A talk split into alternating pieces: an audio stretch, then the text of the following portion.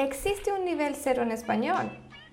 Tal vez una afirmación como esta genere muchas controversias, pues no podría poner las manos al fuego y decir que en el 100% de los casos brasileños y portugueses consiguen entender español sin nunca haber tenido contacto con el idioma.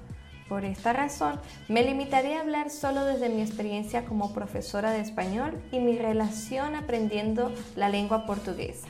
Hola, soy Marioli, creadora de Español entre Amigos. Soy profesora con más de cuatro años de experiencia y en este podcast te contaré desde mis experiencias personales aprendiendo idiomas y enseñando español. ¿Te diste cuenta que el 100% de mis podcasts están solo en español?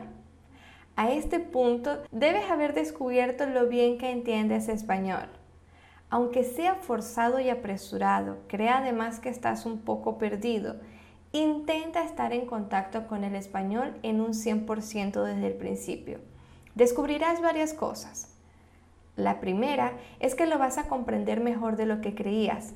No por casualidad estás entendiendo también lo que estás escuchando en este instante. Lo segundo es que la proximidad de estas dos lenguas, portugués y español, es tan similar que desde el principio ya entiendes algunas cosas. Con suerte, más de la mitad de lo que lees o escuchas. Diferente de otros idiomas en los que inicialmente necesitarás apoyarte de tu idioma nativo hasta conseguir comprenderlos. La tercera y probablemente más importante razón es que al ser tan parecido portugués y español, si comienzas a jugar con el portugués y el español al mismo tiempo, te puedes ver atrapado en el portuñol, es decir, no sabrás si lo que estás aprendiendo o entendiendo está en portugués o español. Te aseguro que si intentas aprender leyendo y escuchando solo en español, sabrás que si estás entendiendo, lo que quiera que estés entendiendo está en el idioma que estás aprendiendo en este caso, español. Para sustentar mi idea te contaré mi historia personal como profesora. Llegué a Brasil sin saber portugués. No conseguí trabajo en mi profesión, entonces tuve que reinventarme y por sugerencia de una amiga me volví profesora de español. En principio pensé que no saber portugués sería una limitación. Necesitaba trabajar y comencé a sí mismo. Le advertí a mis alumnos que solo hablarían español, pues así sería más fácil para ellos aproximarse al idioma y acelerar su comprensión auditiva. La verdad lo hacía porque no sabía hablar portugués, solo algunas cuestiones muy básicas como presentarme, saludar y dar algunos detalles de mi curso. Lo que parecía una salida astuta para mi problema para conseguir trabajo resultó ser un éxito. Desde mi punto de vista fue la mejor estrategia para que ellos aprendieran rápido español y alejarlos lo más posible del portugués.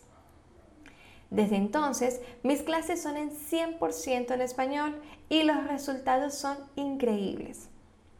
Te invito entonces a que te deje un voto de confianza y pongas algunos recursos a tu favor, como cambiar el idioma de tu celular, ver series y películas en español usando el audio en español y para más comodidad usar los subtítulos también en español.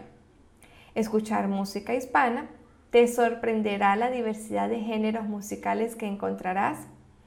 Lee todos los días un poco en español y por último no te cohibas de hablar un poco con los nativos. Tal vez solo necesites que al principio hablen un poco despacio, pero te aseguro que conseguirás hablar mejor de lo que imaginabas. Y esto es todo amigos. Nos vemos en un próximo podcast. Eh, no olviden seguirme en mis redes sociales, Instagram, Facebook y YouTube como Español entre Amigos. Los quiero un montón. Hasta la próxima. Chao, chao.